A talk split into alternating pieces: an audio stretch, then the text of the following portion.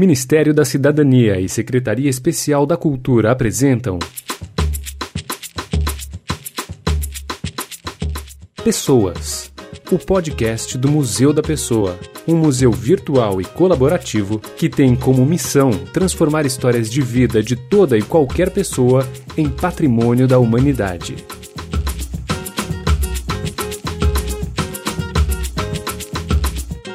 Neste episódio da temporada Vidas Negras, você vai ouvir a história de Emanuel Araújo. Emanuel Alves de Araújo nasceu no dia 15 de novembro de 1940 em Santo Amaro da Purificação, Bahia. De uma família de ourives, ajudou a mãe a cuidar de seus 11 irmãos. Com 19 anos, se mudou para Salvador, onde ingressou na Escola de Belas Artes da Bahia. Trabalhou como cartazista, foi ilustrador e gravurista. Fez sua primeira exposição em 1959. Mudou-se para São Paulo em 1971. Foi diretor do Museu de Arte da Bahia, da Pinacoteca do Estado de São Paulo e fundou em 2004 o Museu Afro Brasil, do qual é diretor-curador.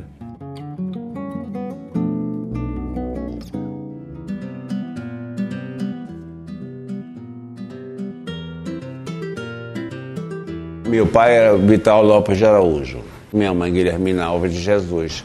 Eles não eram casados, porque meu pai tinha sido já casado com outra pessoa.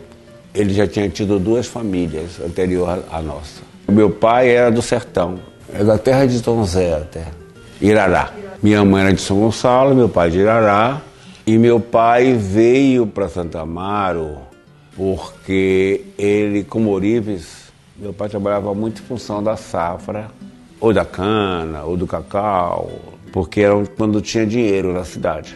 Ele também vinha de uma família de ourives. Meu pai era uma espécie de ourives que fazia anéis, brincos, aliança. Ele consertava também relógios, anéis de formatura. Teve uma época que era muito comum esse anel de formatura, né? Meu pai era músico também, tocava clarineta. Ele não queria, sobretudo, que os filhos fossem ourives.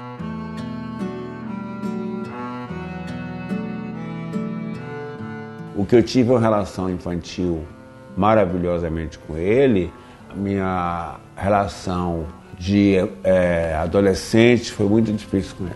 E eu sempre que podia, eu era expulso da escola. E até o dia que ele disse, não, você vai trabalhar e não vai mais estudar. As relações eram muito difíceis. Eu tomei surras homéricas. Dos dois, de minha mãe e de meu pai. E algumas surras, assim, os dois juntos batendo. Tá.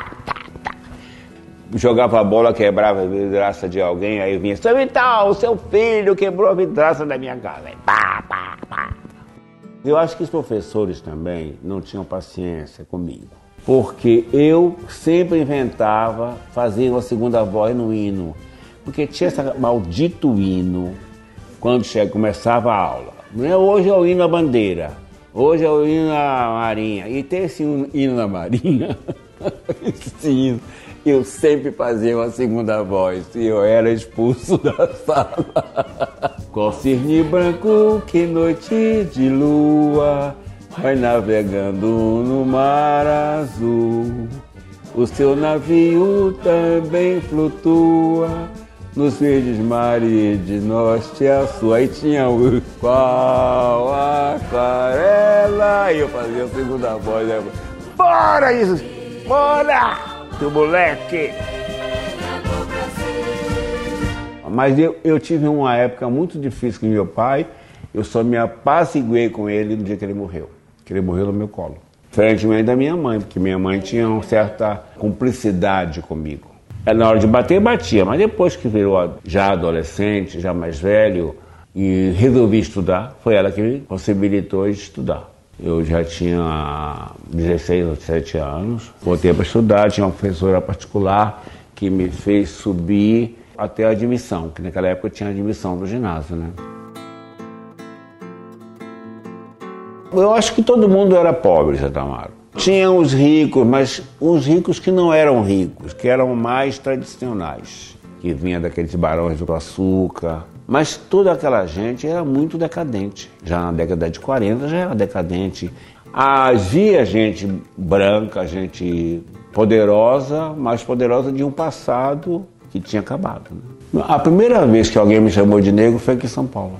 Não se discutia isso, que era negro, que não era, porque havia muita gente negra importante em Santa Amaro. Santa Amaro, especialmente, é uma cidade muito perversa. Eu não sei se as pessoas empobreceram muito mal, mas Santa Amaro é uma cidade que nada escapa à língua das pessoas. Então, por exemplo, eu nunca não tenho identidade. Quando eu vou a Santa Amaro, eu não tenho identidade. Eu sou filho de Vital. Não adianta, ninguém sabe quem é Manuel Araújo, sabe que eu sou filho de Vital.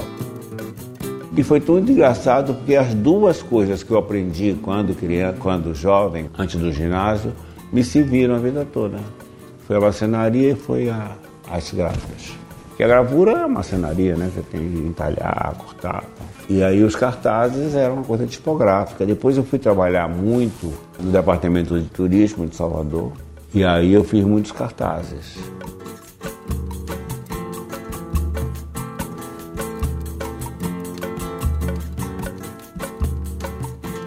Eu acho que a gente nasce homossexual, né? Então acho que acho que se nasce, sei lá.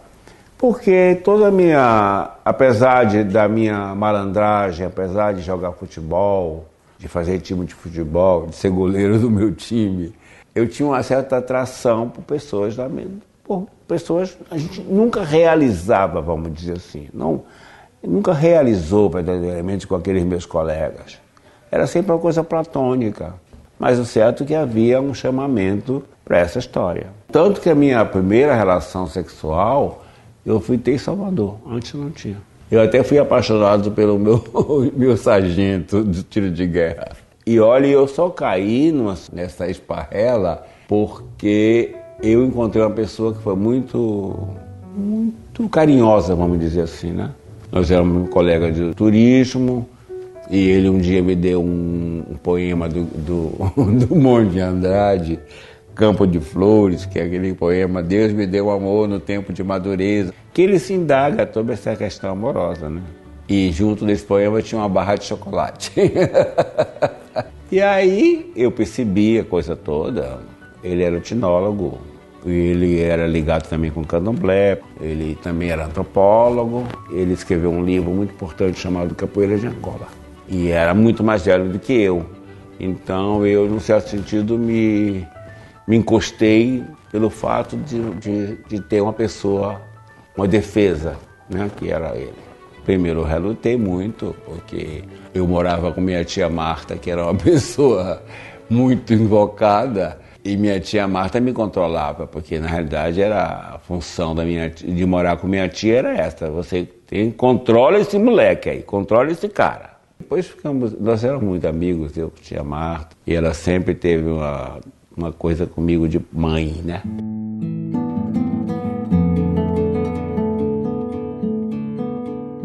Porque eu cuidei de minha mãe durante 16 anos. Ela teve vários derrames, eu tomei conta dela até o final. E toda vez que ela ficava muito mal, na UTI eu chegava e ela ficava boa. E o médico dizia, mas como? Dona Guilhermina ia, ia morrer, como é que ressuscitou? Eu disse, não, eu cheguei lá, conversei com ela, ela ressuscitou. então é uma relação muito visceral dos dois, né? Era uma coisa tão extraordinária isso. E ela só morreu porque eu não estava lá. Quando me chamaram, eu cheguei lá, ela estava morta. Se eu tivesse lá, ela não teria morrido. Mas esse, essa gente lá em casa, a família, nossa família, a família de de pessoas desgarradas. Meu pai nunca não criou uma família unida, assim, entendeu? Uma coisa assim, até parecia que ele era americano. Depois de algum tempo, rua, vai embora. Né?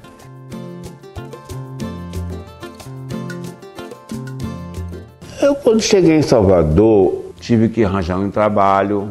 Eu estava estudando no colégio no, no científico e aí era muito difícil arranjar um emprego que não fosse condivente com a minha, minha escolaridade. E eu escondi a escolaridade, eu podia arranjar emprego. E meu primeiro emprego foi numa empresa de secos e molhados. Mas quando o gerente da coisa soube que eu era do curso científico, me botou para fora. O trabalho não era condizente com a minha escolaridade. Não, você está fazendo um curso científico, está trabalhando separando mercadoria aqui, não pode, vai embora. Aí, quando eu vi que a barra era muito pesada, eu fui para casa de minha tia, que morava num bairro muito distante, que era a, a Liberdade, que era um bairro muito negro, aliás, é um bairro completamente negro. Né? Até eu conseguir esse trabalho do turismo. Mas aí eu tinha trazido meus trabalhos de Santa Amaro, que a gente tinha feito a exposição em Santa Amaro, e tinha um sujeito que era de Santa Amaro, um grandão, um cara muito grande também, enorme, que ele era uma espécie de rabo lá do, da escola. É, um inspetor. E ele tinha um outro emprego, porque ele trabalhava de noite no Colégio da Bahia, mas ele trabalhava durante o dia no Instituto Geográfico Histórico da Bahia. E lá tinha todo aquela, aquele povo intelectual. Então ele me disse, eu vou lhe apresentar você a um crítico de arte. Então marcamos. Um dia eu fui lá no Instituto Histórico e Geográfico e ali estava reunido toda a intelectualidade baiana, aquele instituto, aquela coisa rançosa. E aí eu cheguei lá com os desenhos. Ah, mas você é ótimo, você tem um talento. vou falar com Lina Bardi para fazer sua exposição. Foi aí que eu fui cair na Lina Bardi, 62. É a Escola Nacional de Belas Artes no Rio convidava artistas estudantes para fazer exposição no Rio. E eu fui selecionado. E aí eu levei minhas gravuras para a exposição no Rio. Mas foi muito engraçado porque na exposição da Galeria Macunaíma teve duas coisas muito importantes. Foi uma menina que eu conheci, que era baiana, e que ela então resolveu me introduzir ao Rio de Janeiro. E aí ela me levou lá no tabuleiro da Baiana, que era uma espécie de tabuleiro, mas era um ponto de ônibus, onde vendia coisa, carajé, não sei o que, não sei o que, era conhecido como tabuleiro da Baiana. E nesse tabuleiro da Baiana, eu vi aquele cara grandão, eu disse, mas quem é aquele cara? Ela disse, é Peixinguinha, vou lhe apresentar você a ele. Aí eu fui lá falar com o Peixinguinha, seu Alfredo, não sei o que, esse Peixinguinha. E foi muito engraçado, porque é assim que consegui Peixinguinha.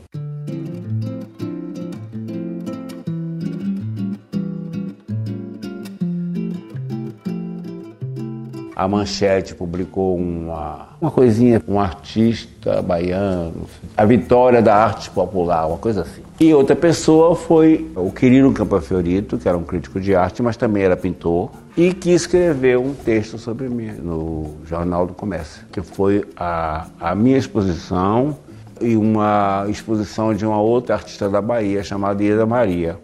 E aí ele faz um texto chamado assim, Baiano substitui Baiano. E aí ele fala da, das gravuras, fala das texturas, porque era uma coisa mais ou menos inusitada o tipo de gravura que eu estava fazendo na Bahia. Porque eu já fazia uma coisa em Santa Amaro chamada guache lavado. Eu aprendi esse guache lavado vendo os desenhos de Raimundo Oliveira. O guache lavado constitui de você pintar com guache branco, depois passar nanquim preto. O nanquim é uma tinta indelével e o guache tinta leva. Então, quando você lavava, o branco saía e ficava o preto. E dava ideia de gravura. Porque a gravura também me possibilitou ganhar dinheiro via gravura, quer dizer, via a matriz da gravura. Que aí eu fiz os cartazes.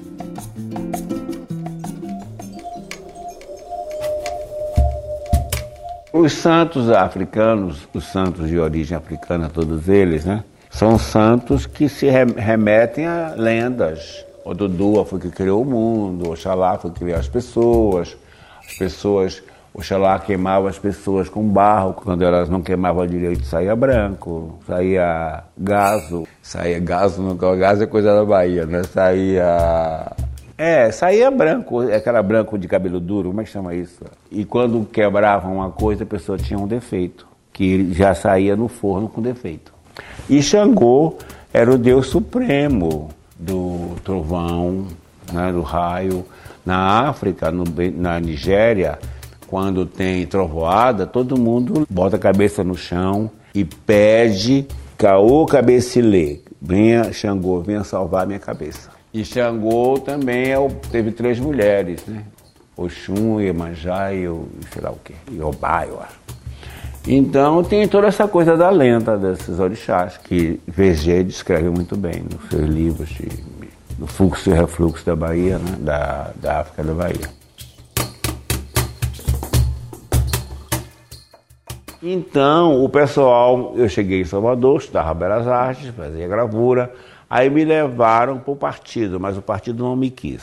O partido achava que eu era gay, então, Partido Comunista da Bahia. Eu continuei fazendo coisa para o partido.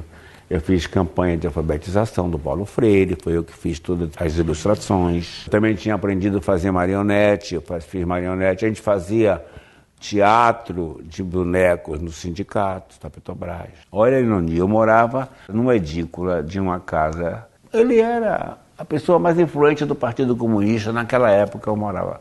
É, nesse espaço, em pleno 64, Carlos Lacerda, a Bahia, governador do Rio de Janeiro, casar o filho Serginho Lacerda com a filha de Clemente Mariani, do banqueiro lá. E Odorico Tavares, que era o diretor dos jornais, me leva o Carlos Lacerda na minha casa, na casa do Partido Comunista. Quando Lacerda sai, houve um bochicho naquela rua, ele saiu carregado lá de casa. E ele me comprou umas gravuras, depois me mandou ir no Rio que ele queria fazer uns cartazes, eu fiz uns cartazes para o quarto centenário do Rio, que 64 isso já, 65, né? E foi muito engraçado. E aí eu fiquei como bode expiatório, porque eu, todo mundo começava a me dizer que eu era o espião, porque eu tinha recebido o Carlos Lacerda no meu ateliê.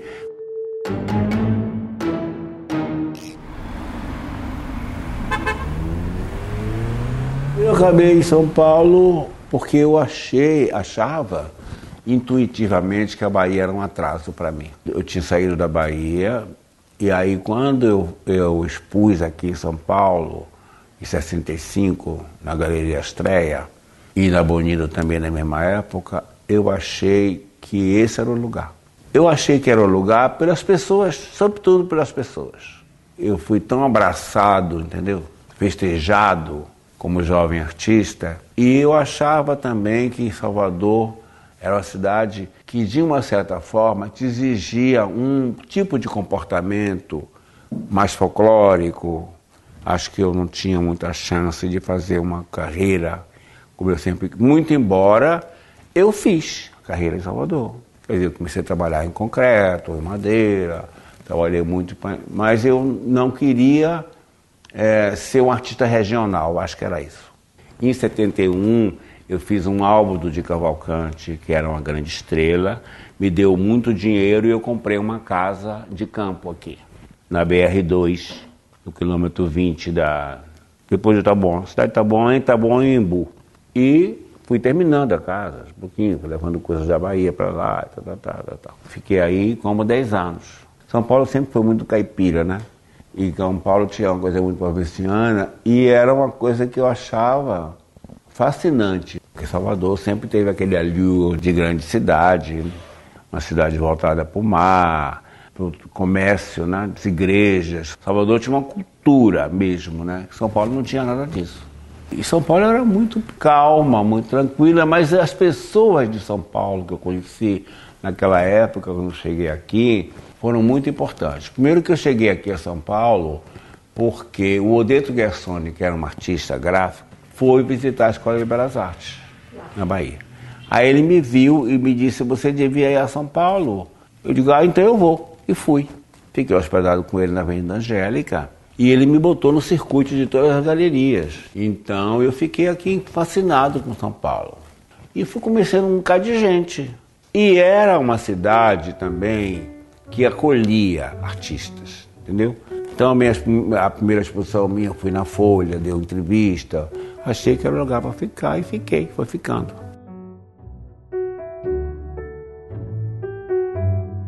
Mas eu sempre tive um ímpeto muito engraçado, eu sempre fui muito ousado, né?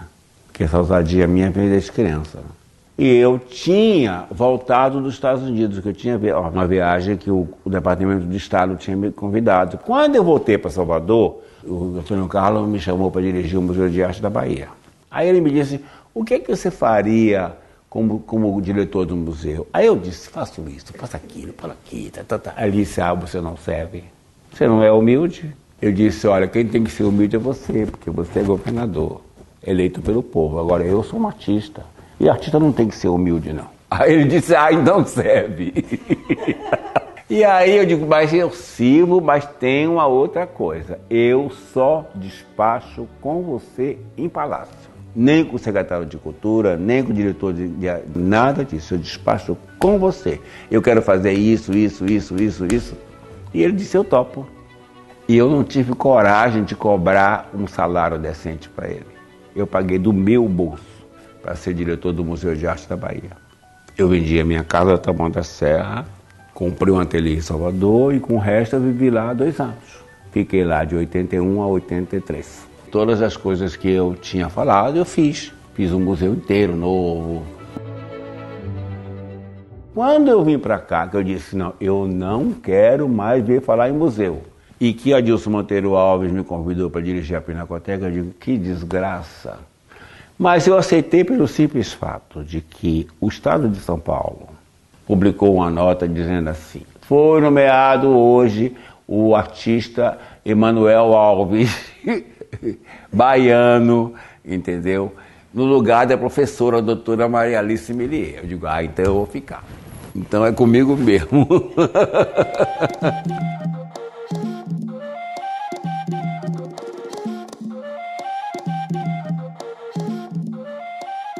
e essas coisas são muito engraçadas que eu digo porque eu acho que essa coisa do universo, o universo lhe ajuda. Acho que ajuda, tem jeito. Um dia, chega em São, Paulo o diretor do Museu Rodin, Jacques Villan, e a Dominique Besse, que era minha amiga, que era consuleza, era a diretora cultural da França, me leva o Jacques Villan no museu. E ele foi lá e ficou olhando, tá, tá, tá. Aí ela disse, ah, eu já levei ele em todos os museus, no MASP, no Museu de Arte Moderna, então não tem a menor chance, né? Aí, passado um, um mês mais ou menos, ele me manda um telegrama.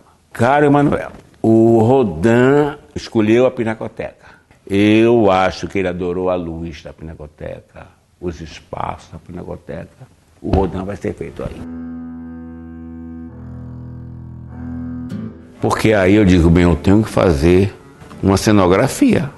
Tenho que fazer alguma coisa, arranjei chamei pessoas para fazer coisas de alugo emprestadas, chamei o cara que era cortineiro, tinha umas cortinas de sobe e desce de tecido suíço, eu forrei todas aquelas salas quando estava botei um tapete, correi tapete, eu botei iluminação, e quando a exposição chegou eu montei. E aí a exposição foi um sucesso, né? Mas não foi, não foi isso a coisa mais interessante. Eu estava na, na minha sala, que dava para a Avenida Tiradentes, e aí eu olhei para baixo, vi o ministro Vefor. Eu aí fui lá embaixo, tirei o ministro Vefor da fila e disse: Ministro, que bom que você veio, porque a, esse estado de São Paulo nunca teve apoio do Ministério da Cultura. Então eu vou lhe mostrar como é que essa exposição se realizou. Aí levei ele para toda a parte de baixo do museu, todo escorado com madeira, porque o piso da pinacoteca era de madeira. Eu escorei tudo com pilar. Eu disse, mas como? Eu digo, pois é, para segurar a escultura, segurar o público, eu tive que estaquear toda a pinacoteca por baixo. Disse, ixi, que maravilha, eu vou lhe dar 5 milhões de dólares. E foi assim que ele deu o dinheiro. O Covas se encantou também com a história do dinheiro da pinacoteca, do Rodin e tudo aquilo lá deu o dinheiro todo, foi feita a reforma. Foi assim nessa base. Eu chamei Paulo Mendes da Rocha, disse a ele, ó, você fica aqui nessa sala, tome aqui a mesa do ramo de Azevedo, você trate de conhecer o. Porque um arquiteto que vai mexer com o museu tem que conhecer como é que funciona o museu. Fica aqui. Ele sentou, ficou lá dentro. E os assistentes dele trabalhando, levantaram. A pinacoteca não tinha planta nem nada, foi tudo levantado. E foi o projeto que deu a ele novamente prestígio, né? Porque ele ganhou o prêmio Miss Pai do Roy, depois ganhou outro, ganhou outro, ganhou outro. Entrava 100 pessoas na pinacoteca, uns se benziam, que achava que aquele era um IPS, outros achavam que era uma igreja, e aquilo mudou completamente. Né? Quando eu entrei na pinacoteca, no dia posterior, o segurança que chamava seu Amós, seu Amós me liga duas horas da manhã, disse, Emanuel, a pinacoteca está inundada. Eu digo, meu Deus, e agora? Esse preto baiano tá fudido. Preto gay baiano tá ferrado, né? Aí eu fui para casa e digo, estou ferrado. E agora? Não tem dinheiro. Foi aí que apareceu o Rodan. Aquele Jardim da Luz, você não chegava na, porta, na janela da Pinacoteca, porque aquilo era uma coisa escabrosa, daquelas prostitutas todas acabadas. Olha, e era coisas assim horríveis. E aí o projeto fechou a Pinacoteca e tal. E aí eu resolvi tomar conta do parque também. Eu chamei os artistas, digo, cada um vai receber 15 mil, tá bom? Então vamos fazer escultura daqui. Tem esse, tem outro, tem, tem muita gente. Tem o Amiga de Castro. Tem. tem uma obra linda da Maria Martins, que hoje valeria, sei lá, alguns milhões. Aí ocupamos o Parque da Luz com uma exposição, que era uma exposição da escultura francesa. Aí restauramos o coreto. A única coisa que eu não consegui na Pinacoteca que era uma coisa de dar um trabalho para aquelas pessoas prostitutas, aquelas senhoras que iam fazer uma, uma coisa de molde, de desenho, de, de criança, roupa de criança, sei lá o quê. Para ocupar, porque aí, como eu vi que não ia conseguir fazer isso, eu botei câmaras. Eu consegui livrar o parque da prostituição que tinha lá dentro.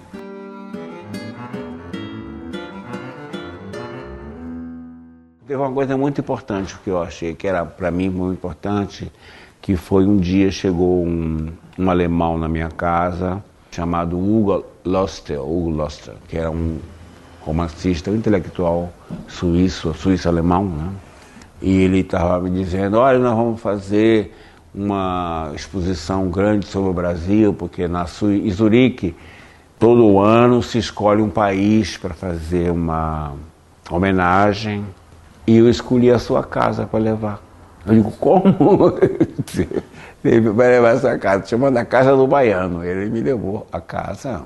E eu tinha a minha coleção toda de coisas do afro, de pintores negros, de tudo mais, lá em casa. E aí ele levou tudo para a Suíça.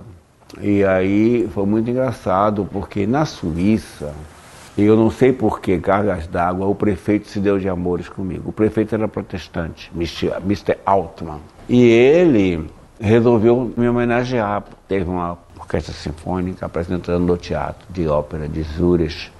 E ele me chamou ao palco me ofereceu um buquê de flores. Assim. Quando eu saí, eu pensei, eu digo, eu vou distribuir essas flores com as pessoas todas, com as mulheres. E aí, quando nós passamos por uma ponte da do Limas, eu disse, vamos então celebrar o chum aqui então vamos cantar para o chum, bater palma.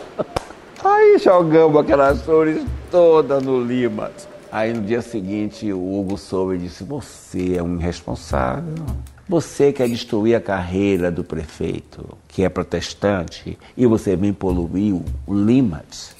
Mas esse prefeito foi muito engraçado. Um dia, na inauguração, ele.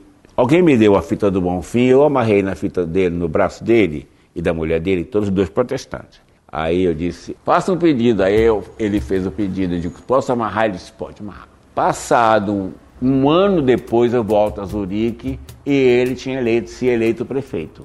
Aí eu disse, mas que maravilha. Ele disse, foi o pedido que eu fiz para o senhor do Bonfim.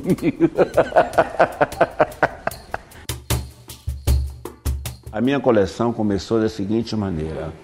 Eu, em 87, fui à África, fui ao Senegal. Eu fui à África representando o, o presidente Sarney. O Senegal estava organizando uma campanha para transformar a ilha de Gorée no patrimônio histórico mundial. E eu fiquei com aquilo na minha cabeça, digo, não, eu preciso fazer alguma coisa, eu vou, vou começar. Era, se aproximava o centenário da abolição. E aí eu bolei um livro chamado A Mão Afro-Brasileira, e aí eu fiz a exposição no Museu de Arte Moderna. O livro foi feito em seis meses. Consegui fazer o livro e lançado no centenário da abolição de escravidão, 88. Aí ficou, eu fui fazendo, fui juntando a coleção, fui comprando ali, comprando acolá, comprando coisas, comprando coisas, fui botando na minha casa e tal. E ficou aquela casa abarrotada de coisas do século XIX, século XX, de artistas negros e tudo. E aí um dia a, a Marta Suplicy fala com o Celso Prateschi que ela queria fazer um museu, museu afro, dedicado à, causa africana, afro-brasileira. Frateschi disse, olha, Emanuel, a Marta quer fazer esse museu. Você tem uma coleção que foi já exposta lá no Museu de Arte Mulher. Eu digo, mas aquilo era tudo plotagem. Não, mas você tem coisa que eu sei que tem. Eu digo, tá bom, eu vou fazer.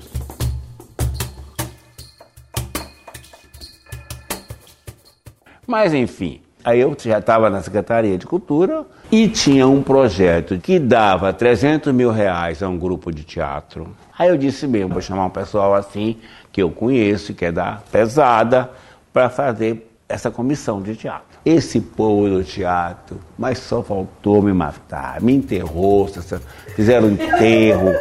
Aquele baixinho que imita Mário de Andrade botou a bunda para fora, mas fizeram horror. E aí, meu adjunto disse: Manuel, vai ter uma reunião aqui de todo o pessoal, dos funcionários da prefeitura. Eu digo: não, eu vou. Você quer ir? Eu digo: vou. Nós somos triturados. Mas, menino, não sobrou nada. O pessoal de dança caiu em cima de mim, o pessoal de teatro não pensar, o outro, o maestro, não se das contas, caiu em cima de mim. Eu digo, mas o que é isso, gente? E era assim uma fúria desse pessoal que era do PT. Quer dizer, era uma transição entre o PSDB e PT.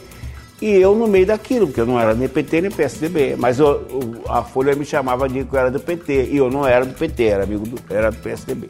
Nem era do PT. Então, essas coisas são assim. Eu acho que eu caminhei a vida toda para essa coisa, para esse museu. Doei as obras, saí de social, as obras são do Estado de São Paulo, e a Associação do Museu Afro Brasil é que administra o museu. Tem um lugar onde o que eu queria era que fosse um lugar de autoestima. Que as pessoas chegassem lá e tivessem, sobretudo os negros, né? Tivessem uma visão de si próprio dentro daquilo lá, porque tem os escritores, tem os pintores, tem os escultores, tem a África, tem a religião africana, tem também uma coisa de educação,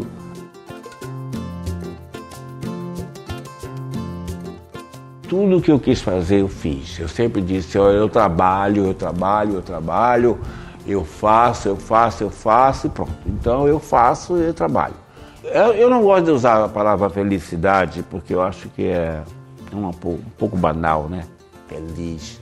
Mas eu sou uma pessoa muito feliz por isso. Eu fui ficando sozinho, sozinho, sozinho. Sou sozinho, quer dizer, não tenho nem mulher, nem filho, nada que me impeça de eu seguir em frente.